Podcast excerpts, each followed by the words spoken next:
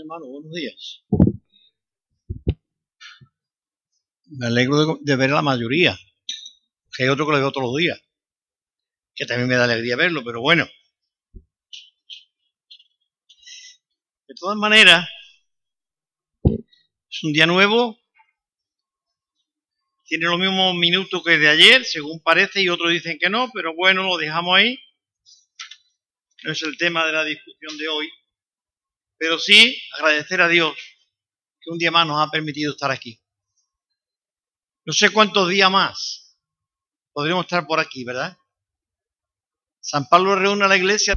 Sí, el hermano de Sevilla dice que va hasta aquí. Aunque sea en cuerpo presente. ¿Verdad? Pero bueno, hermano, la idea no es otra que pensar que la vida es tan rápida y que se nos pierde así de las manos tan ligero eh, vamos a orar. Luego vamos a ver Primera de Pedro, capítulo 3, un texto. Querido Padre, yo te doy gracias por la oportunidad que nos da esta vez más en tu presencia. Te adoramos, te alabamos, Padre. Tú eres solo digno, Señor, de recibir toda la honra y la gloria. Esa honra y gloria que los hombres queremos para nosotros todos los días y luchamos y peleamos por ella. Pero Señor, te pedimos que la gloria te la demos a ti, que tú seas el único digno de recibirla, Padre. Ayúdanos, mi Dios, para que nuestras vidas te glorifiquen de verdad. Perdona nuestros pecados, Padre, que es lo que realmente nos aparta de tu gloria. Limpia nuestras vidas, Señor, limpia nuestras mentes, limpia nuestras lenguas, limpia nuestras manos, de todo aquello que a ti no te glorifica y ayúdanos, mi Dios, a buscarte. Que en esta mañana podamos disfrutar un rato en tu presencia.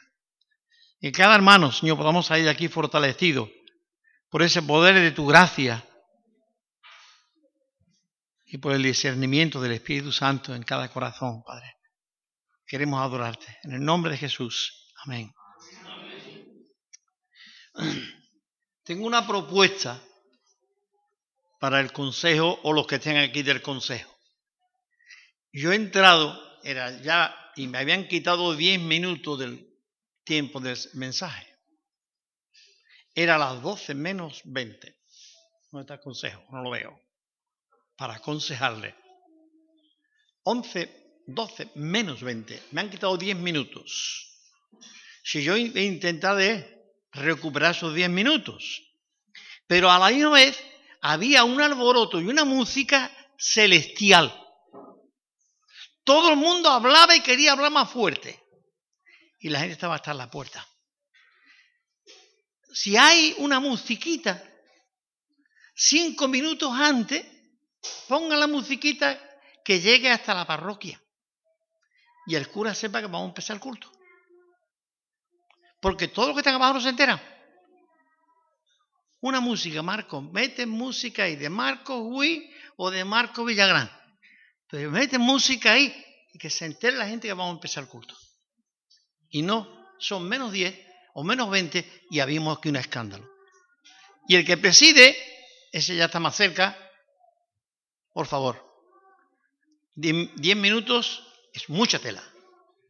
Vale, vamos al tema. Ya he terminado mi bronca. ¿Vale? Si alguno le, le pica, muy refrán, que se rasque. Nada más. Bien. Hemos leído el relato de Jairo por una razón. Jairo, perdón, te quiero aclarar que lo que pasa en esta iglesia no es en esta iglesia. Aquí somos los mejores del mundo. Y en los mejores del mundo pasa eso que no serán las peores. ¿Vale? Bien. Quería aclararlo para que nadie piense que... Bueno, el relato de, Jairo es un relato muy interesante. Yo predicaba de él no hace mucho y yo lo titulaba Más allá de la esperanza. Podemos llegar más allá de la esperanza. Jairo fue ese hombre que llegó más allá de la esperanza. Y vamos a verlo un poco más adelante. Pero sí quiero que busquen Primera de Pedro, capítulo 3, de donde vamos a partir en esta mañana. Son las 12 y 20 ya.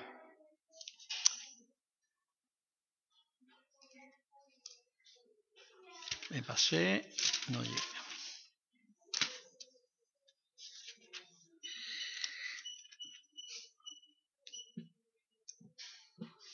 3 al 5, por favor.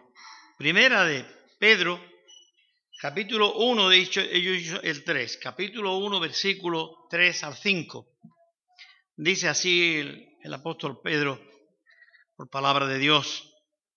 Bendito el Dios y Padre de nuestro Señor Jesucristo, que según su gran misericordia nos hizo renacer para una esperanza viva por la resurrección de Jesucristo de los muertos para una herencia incorruptible, incontaminada, inaccesible, reservada en los cielos para vosotros, que sois guardados por el poder de Dios mediante la fe para alcanzar la salvación que está preparada para ser manifestada en el tiempo postrero.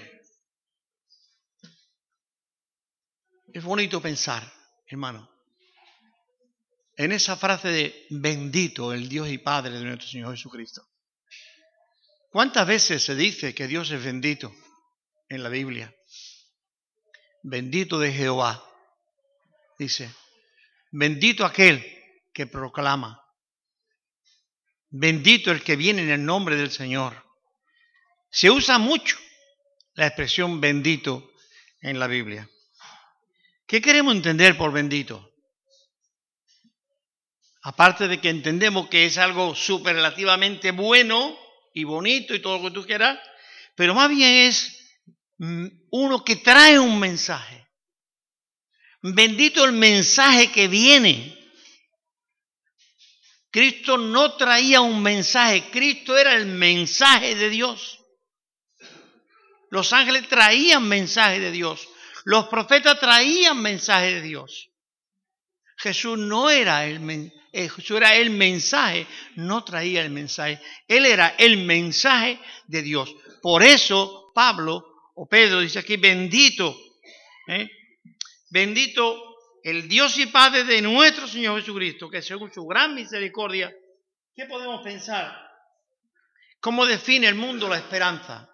Y vamos a hablar de esa, de la esperanza. ¿Cómo define el mundo la esperanza? ¿Hasta dónde llega nuestra esperanza?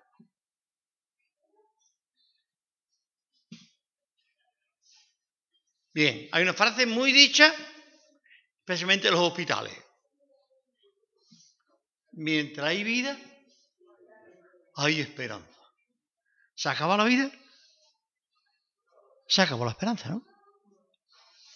Bueno, es lo que se dice. ¿Hasta dónde llega nuestra esperanza? Bien, nuestra esperanza llega hasta la muerte. A partir de ahí, ya no queda esperanza. Y eso es lo que le dijeron a, Jairo. Dice Jairo, Jairo con mucha fe, con mucha esperanza, con mucha ilusión, allí delante del maestro, esperando a que aquella mujer que se había interferido en el camino con flujo de sangre, le terminara de hablar ya y corriera para su casa y sanara a su hija. Y como estaba el hombre en todo aquello, llega uno y dice, Jairo, mira, tu hija ha muerto. Se ha acabado la esperanza. ¿Para qué molesta más al maestro? ¿Te das cuenta? Esa es la esperanza que tenemos el 99%, por no decir el 100% de las personas. La esperanza nos llega hasta ahí. Bien, es el estado de ánimo que surge cuando se presenta como alcanzable algo. Si yo creo que puedo alcanzar tener una posición mejor en la sociedad, tengo esperanza. Si no, no tengo esperanza. Si no tengo nada, no tengo esperanza. Pero si alguien me promete un coche, yo tendré esperanza, porque me lo han prometido. Si alguien me dice, yo tendré esperanza, pero si alguien no me promete nada, yo no puedo tener esperanza. La esperanza es algo que nace cuando alguien me dice, y yo me he creído, yo me lo he creído y ando. Pero algo más, la, es la sensación de algo que parece que lo posee ya. Yo ya como si estoy disfrutando, como si ya poseyera lo que me han prometido. No sé si me explico y ustedes me entienden. Porque con la calor es posible que estemos un poco agobiados. La sensación de poseer algo, aunque todavía no lo veo. Esa es la esperanza. Dios me ha dicho que tiene un lugar en los cielos para ti y para mí. ¿Lo vive? ¿Y cómo lo vive? No ha firmado hipoteca. Pero ¿cómo vive? ¿Cuántas personas pusieron toda su esperanza en una casa, en un piso, en un apartamento, en un duple? Y ahí está el solar. O ahí están esos cuatro muros de hormigón. Y ahí pusieron toda su esperanza. Ahí se va a quedar. Bueno, el que prometió era un banco, la mejor caja de España, las personas más serias del mundo, pero ahí se ha quedado todo, porque todo estaba sujeto a eso. Bien, yo, la esperanza que Dios me da, es una esperanza que me hace disfrutarla, aunque no lo esté viendo. Es muy, muy parecido al texto de Hebreo.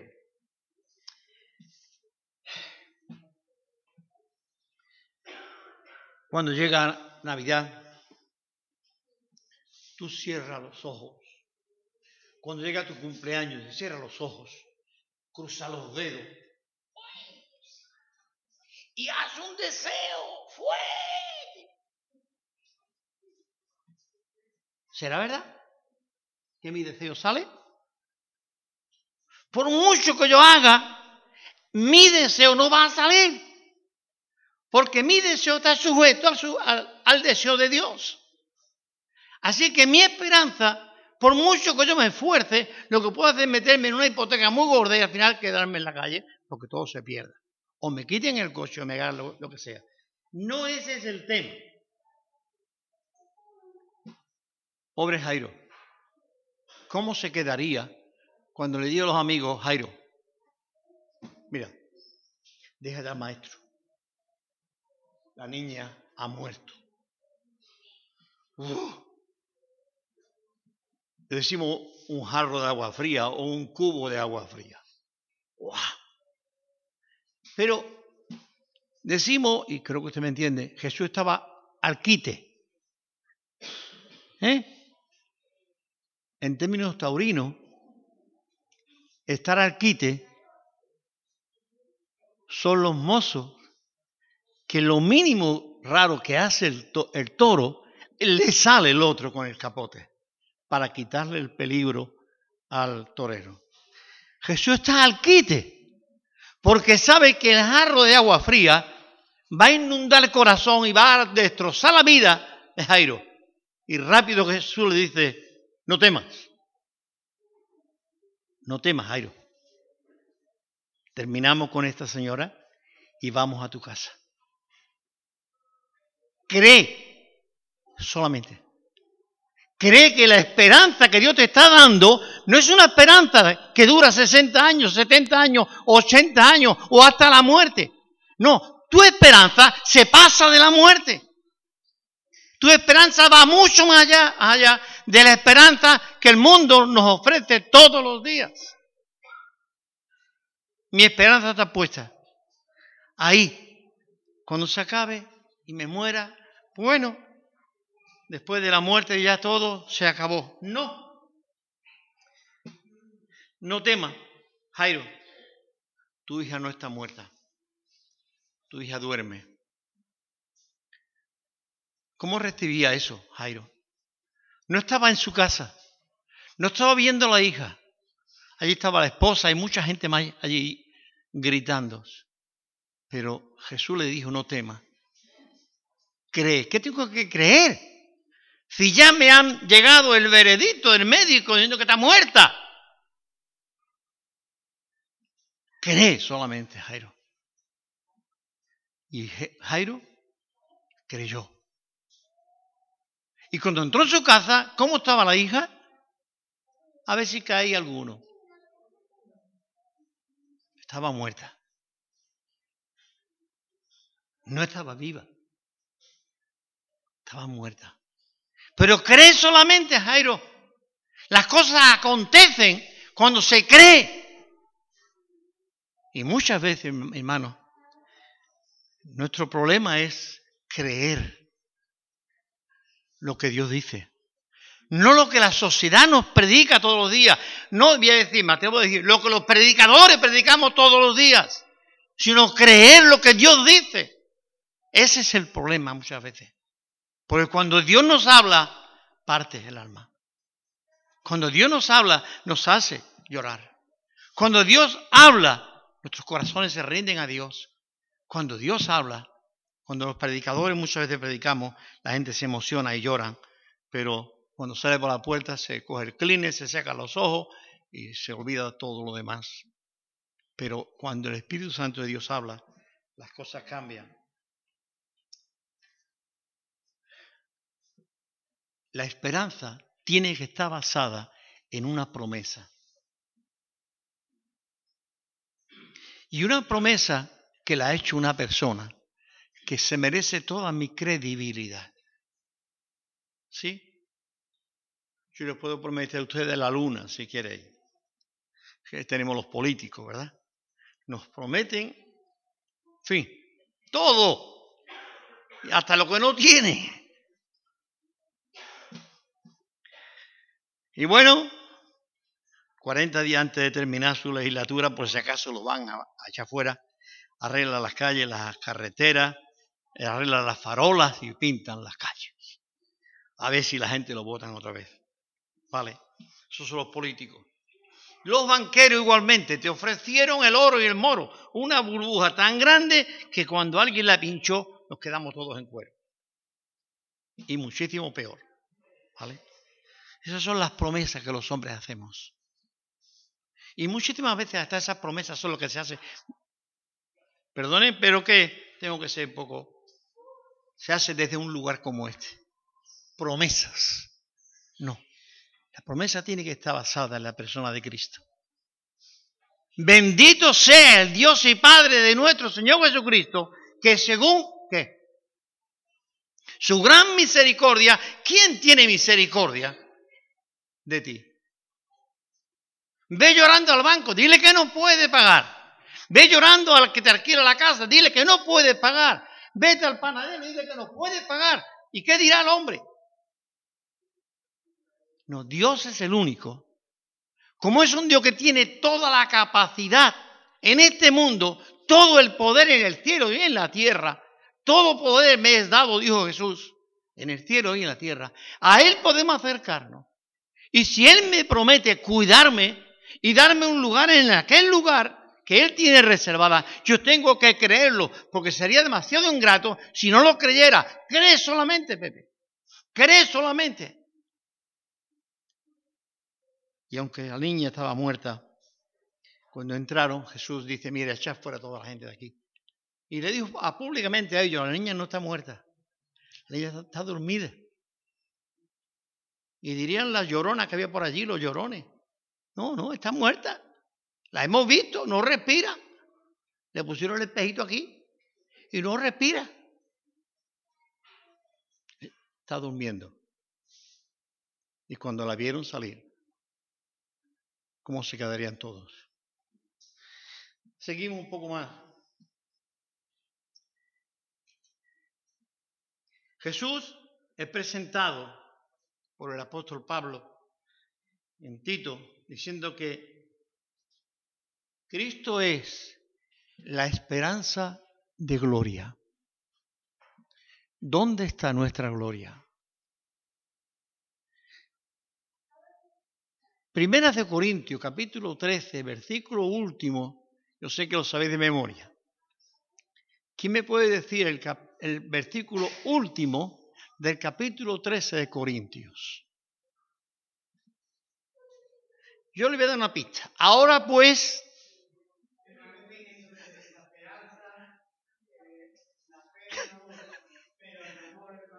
Eh, bien, vale, vale, es una paráfrasis un poco arreglada, pero bueno. Ahora pues permanece la fe, la esperanza. Ahora pues permanece la fe, la esperanza ¿Sabéis lo que es perder la esperanza? Tenía algo por aquí escrito y no sé si lo voy a encontrar ahora, porque siempre me pasa lo mismo. Escribo y luego no lo encuentro. Eh, bien, no sé dónde está ahora mismo.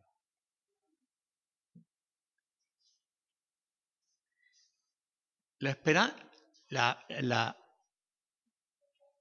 wow. La pérdida de la esperanza es como la muerte del alma. Si yo no tengo dónde mirar, si me ponen delante un muro, yo no veo más allá. Cuando yo estaba yendo a prisiones, tengo hasta un cuaderno lleno de, poesía de los chavales. Casi todas las poesías tenía una vista al exterior, mirando por su ventana aquel gorrión que llegaba, que se echaba allí la ventana de la celda, y que él le ponía pan, y que él se iba, y que él en su sueño volaba como un gorrión, que salía y se iba por este mundo. Ese era todo los sueños y casi todas las poesías de los presos. Porque lo que desea es salir. Hay un muro ahí. ¿Cuántos muros puede haber en nuestras vidas que nos quita la esperanza? Una enfermedad. ¿Verdad? Podríamos tener muchas cosas más que yo vea está escrito, pero no sé ahora dónde estarán. Así es que quiero dejarlo por ahí. Si me lo encuentro, lo digo y si no, no lo voy a decir. ¿Vale? Sí quiero que sepan que es un estado de ánimo, porque tú estás confiando en la persona que te está hablando. Tú estás confiando en Cristo.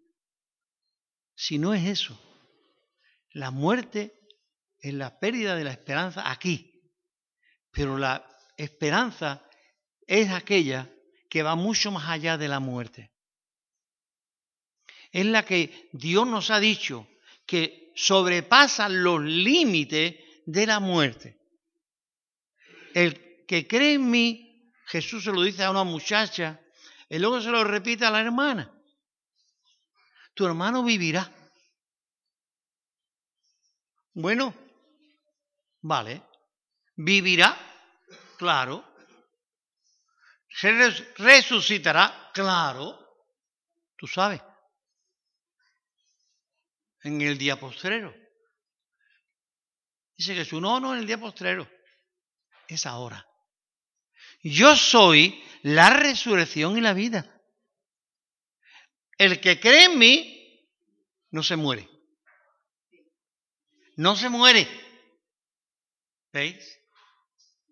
Aunque para el mundo esté muerto, vivirá. Está vivo. Nosotros en casa hablábamos de un muchachito que era uno de los presos que tuvimos Jerez, muy buen muchacho, salió, se casó, está ahí Juan Hernández lo conoce, Pedro Armario, está por allí, ¿eh? y él dijo, Pepe, yo voy a entrar, pero yo estoy libre ya entró a cumplir una de causa, decir yo, pero yo estoy libre ya, así que no tengo problema por entrar, porque sé que la puerta no se va a cerrar para siempre. Cuando le preguntaba, porque le hice una entrevista a la mujer, y le dije, oye, ¿tú, tú cómo te atreves a casarte con un hombre como este? Con el pasado que tiene. Y él, ella dijo, yo no creo en él, yo creo en el Dios que le ha salvado que es capaz de mantenerlo en pie. Y ahí lleva, no sé si alrededor de 40 años, ¿verdad, Juan? Trabajando, bueno, en aquella fecha, cuando yo me acuerdo de él, estaba trabajando en el corte inglés por la noche. ¿Sigue todavía por allí, Juan? ¿Qué? De albañil ahora, ¿no? Ya, tendrá sus sesenta y pico largos de años este hombre. Quiere decir que la esperanza no muere nunca. Porque nuestra esperanza está puesta en uno que no muere nunca, que es inmortal. Seguimos un poco más para adelante. La esperanza está basada en la persona de Cristo que está vivo. Pablo la presenta en varias ocasiones. ¿eh? Y se puede mezclar muchas veces con la fe. Pero lo que hace la fe en mí es potencial la esperanza. La fe me potencia la esperanza, le da fuerza a la esperanza, la hace vivir con más vigor, la hace vivir más realidad. Yo tengo la esperanza gloriosa, dice el apóstol Pablo, la esperanza gloriosa, una esperanza llena de gloria, llena de entusiasmo, llena de ánimo, no estoy llegando al final de mis días ahí con una pena y una terrible sensación de muerte, de que todo se acaba. No, al contrario. Un poema que tengo por ahí de alguien que me mandó y dijo yo, no, mm, me, me gusta que me llamen viejo. No me da pena que me digan que soy viejo, porque el viejo es que ha vencido mil batallas. El que ha caído con 20 años simplemente era un recluta.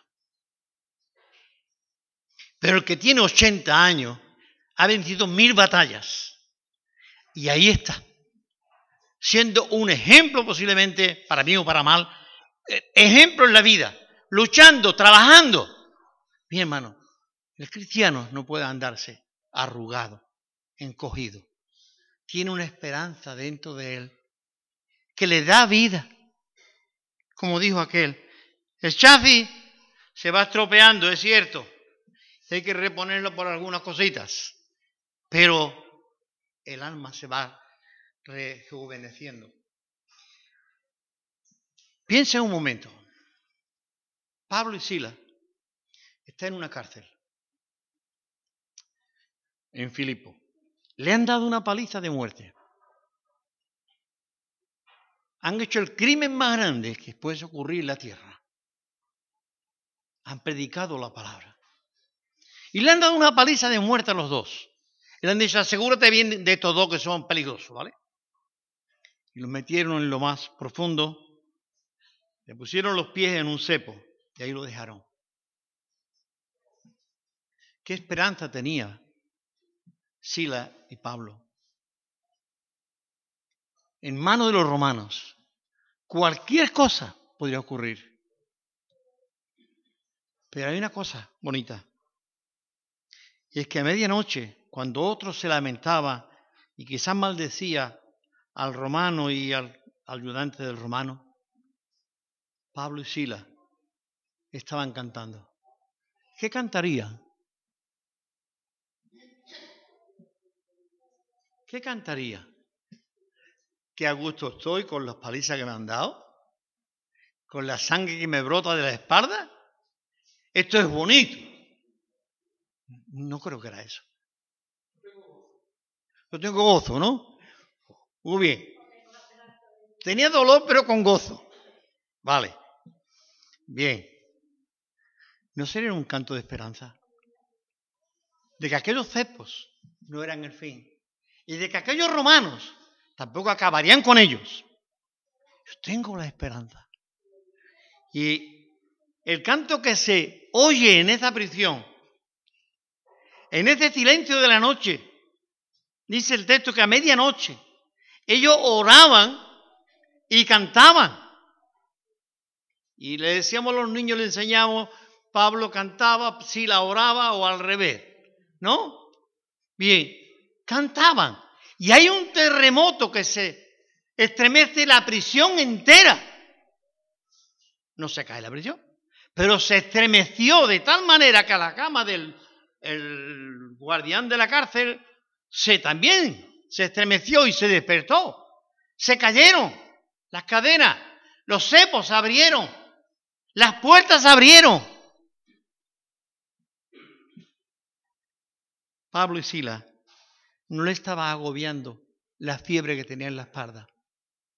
No le estaba agobiando la amenaza que había sobre ellos para el día siguiente. No les asustaba. Sabía que nada de aquello sería el final, porque habría un final glorioso para cada uno de ellos. Pensando en Sila y en él. Habrá un final glorioso. Porque nada de lo que va a pasar o está pasando se escapa de la mano de Dios. ¿Dónde está nuestra esperanza, mi hermano? Tantas veces que dejamos nuestra esperanza por ahí. En Hechos 16, 25 es donde Pablo nos está narrando el hecho este allí. Y fue tal aquella, aquel canto en aquella oscuridad y mugrienta prisión que hasta el mismo carcelero, cuando se vio la puerta abierta, dijo, soy hombre muerto, se me acabó la esperanza. Me van a matar a mí también.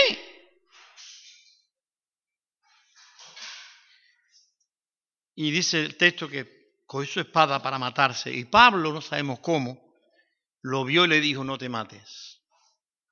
Todos estamos aquí.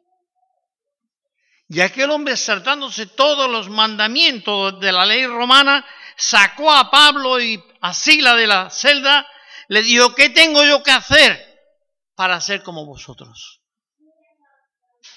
Que habéis hecho que esta prisión de años posiblemente se estremezca y las cadenas se caigan y los cepos se abran. ¿Qué tenéis vosotros? Saltándose todas las leyes romanas, se lo llevó a su casa, les curó las heridas, le dio de comer. ¿Y qué más hizo? Pablo los bautizó en el nombre del Padre, del Hijo y del Espíritu Santo. Hermano, tu esperanza es un mensaje de vida y de salvación a los demás. ¿Cómo vivimos la esperanza?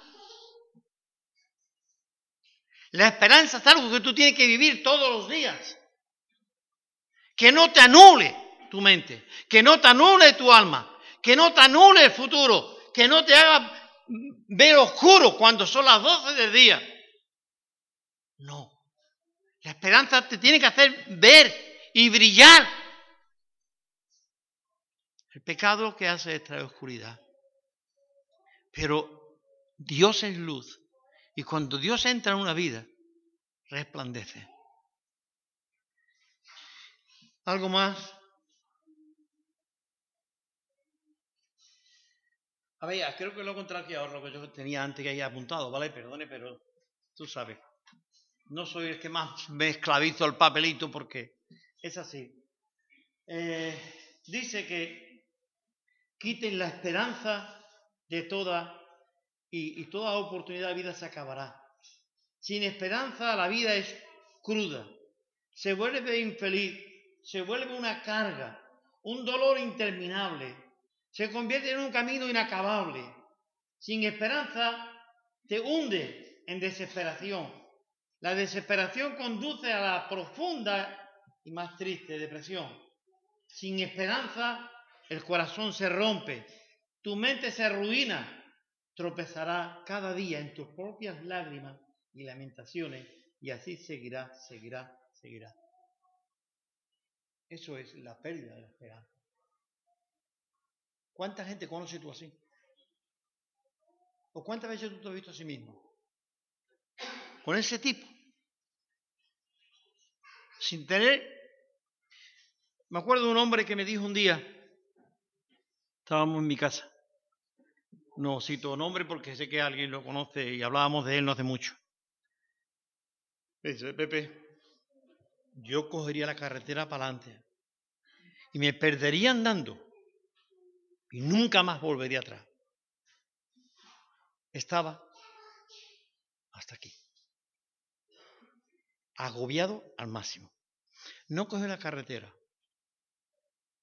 cogió esa misma noche fue esa misma tarde un avión y se perdió. No sigo más para que no lo identifique. Y se fue a no sé cuántos miles de kilómetros de España. Bien, ¿se puede llegar como cristiano a ese punto? No, cristianos no vamos a ese punto, claro. Cristianos somos más santos. Recuerden a un hombre que Dios le dijo a Satanás, ¿has considerado mi siervo? Varón perfecto, Job. Muera el día en que yo nací y la noche que mi madre me concibió. Eso lo dijo Job. Es que no era creyente Job. Jeremías, el gran profeta, que sufrió, no sé si fue el que sufrió más de todos, pero el pobre lloró más que todo, seguro. ¿Qué dijo? Dice, maldito el día en que nací, el día en que mi madre me dio a luz. No sea bendito. La noticia que le dijeron a mi madre, te ha nacido un niño, eso sea maldito. ¿Cómo se puede llegar a ese punto? Cuando perdemos de vista la esperanza correcta. Cuando nuestra esperanza está aquí debajo de este techo nada más. Aquí quedará toda. Y aquí acabaremos todos. Pero cuando el cristiano, el Hijo de Dios, el que ama a Dios, mira mucho más allá. Quizás para ilustrar un poco el mirar más allá, y perdone que la hora se va. Jesús le dice a los apóstoles, ¿no dice que hay tres meses, para, tres meses para la ciega? Dice los apóstoles, sí, estaba junto al pozo de Jacob. Dice, paraos y mira más allá. Mira más allá. No mira aquí. Mira más allá. Porque yo estoy viendo el, el campo como blanco para la ciega. La esperanza no te hace mirar al suelo, te hace mirar al cielo y a la distancia. Y allí tú vas a encontrar aquella fuerza que Dios te da. Todo don perfecto desciende de lo alto. Toda la gracia de Dios desciende de lo alto. De ahí que Pedro dijera, bendito sea el Dios y Padre de nuestro Señor Jesucristo. ¿Por qué dice bendito? Bendita es la bendición de Dios que me da una noticia inquebrantable, inaccesible, que nadie me la va a quitar. Nadie podrá quitar nuestra esperanza. Esa esperanza no nos la quita nadie. Ahora, la esperanza de tener un piso mañana, un duple, o irme de vacaciones a Hawái, pues esto me lo pueden quitar en cualquier momento. Pero la esperanza de que hay un lugar en el cielo para mí, ese no me lo va a quitar nadie. palabras de Pablo que dijo, ¿quién nos apartará de esa esperanza para usar esta frase? ¿Hambre, tribulación, problema? No, nadie nos apartará del amor de Dios. Que es en Cristo, cuidado, que es en Cristo Jesús, Señor nuestro. Bien, vamos a ir avanzando para terminar.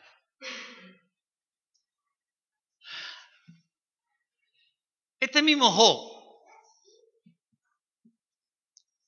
que dijo esa frase tan fuerte de, muera el día en que yo nací y la noche que me concibieron, los días más negros del mundo fueron esos. Que se borren de la historia. Job 19, eso lo ha dicho en Job 3, capítulo 3. Job 19 dice, lo que ustedes saben ya, yo sé que mi redentor vive. ¿Cómo es posible que pase esto? Yo sé que mi redentor vive. ¿Cómo antes has dicho tú todo esto, Job? Sí. Hermano, la vida te puede hacer pasar por mil tragos. Y Dios lo va a permitir. Dios no te va a librar de ningún problema. Pero tú tienes que buscar a Dios dentro de ese problema. Porque no hay un problema que no tenga salida. Las dificultades tienen salida. las tentaciones tienen salida. Las pruebas tienen salida. Y si no tiene, es una trampa. Es un puzzle que tiene trampa. Pero no es así. Dios no ha hecho trampa nunca con sus hijos, como creo que tampoco nosotros lo hemos hecho con nuestros hijos. Dios no hace trampa. Dios te dice, así de claro, que el que me tiene a mí tiene la vida. Y el que no tiene el Hijo de Dios no tiene la vida, no, por mucho que haga, por mucho que diga, y por mucho que rece, ore o cante corito, no tiene la vida. Nuestra esperanza está en Él. Pero hay un punto todavía más que me gustaría ver y termino. Está en el 18, perdón, en el, en el versículo 3. Dice, y nos hizo renacer para una esperanza viva. Esta vida que tenía mm, el fariseo que fue a Jesús de noche, habla con él, Nicodemo. Nicodemo llegó y dijo, oye, tiene que nacer de nuevo. Y yo. Se quedó blanco. ¿Qué voy a nacer? ¿Cómo? Jesús le explica. Bien, esa esperanza que tenía Nicodemo allí es la esperanza que, se tiene y que hay debajo del sol para todos los hombres. Pero ahora Jesús le dice, si no nace de nuevo, tú no puedes ver el reino de Dios, que está mucho más allá del límite de la esperanza del hombre. Jesús dice aquí, Pedro dice, que nos hizo renacer. Cuidado, el que no ha nacido de nuevo está excluido. ¿Lo tiene claro? Si alguien no ha nacido de nuevo, está excluido. Eso tiene que pensártelo.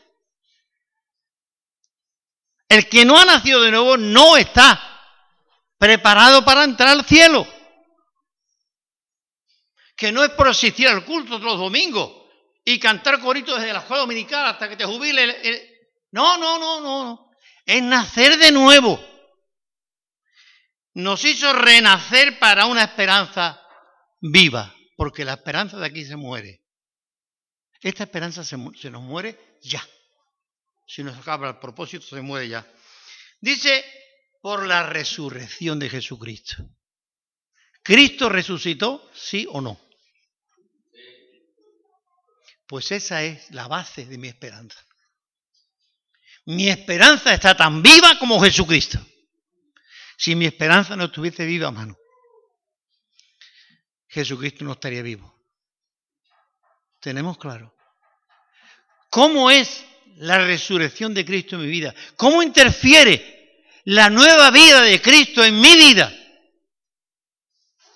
Porque si no interfiere en mi vida, si no toma protagonismo en mi vida, esa nueva vida de Cristo, no el Cristo que iba haciendo milagritos, que no estoy criticando, que no iba sanando a la gente y que iba caminando por el mundo. No, el Cristo resucitado. El que el Padre le resucitó el tercer día y le sentó a la diestra de Dios. Allí. Y allí está. Y allí intercede por nosotros. ¿Veis?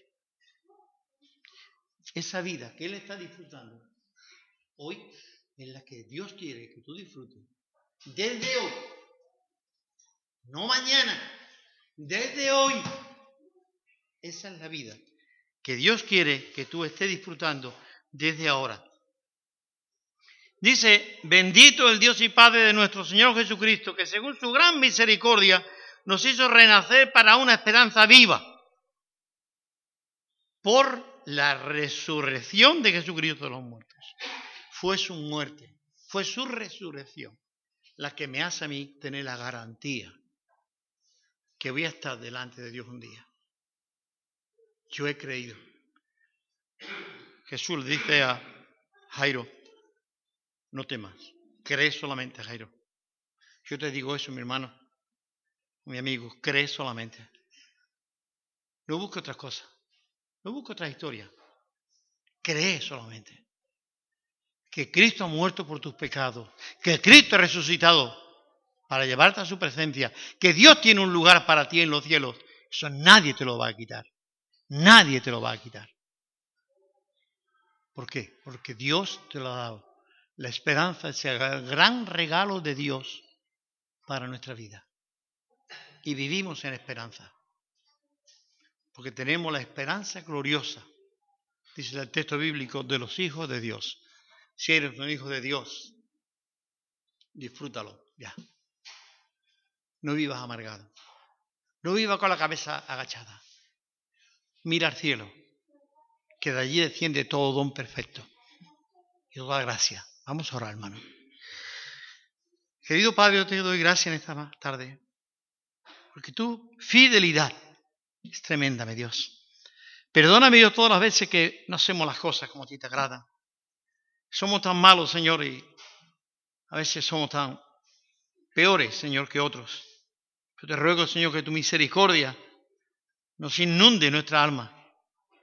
Esa misericordia tuya, mi Dios, llene nuestra alma. Y que esa esperanza tuya, esa esperanza viva, Señor, renazca cada día en nuestros corazones y tome forma cada día en nosotros y nos haga sentirnos en tu presencia. Perdona, mi Dios, nuestros pecados, que enturbian muchas veces esa esperanza. Pero ayúdanos, mi Dios, a glorificarte. Perdona nuestros pecados, mi Dios, y ayuda a tu iglesia a mirar arriba. Ayúdanos, mi Dios. Gracias te damos en el nombre de Jesús y por los méritos de aquel que murió por nosotros en la cruz. Amén.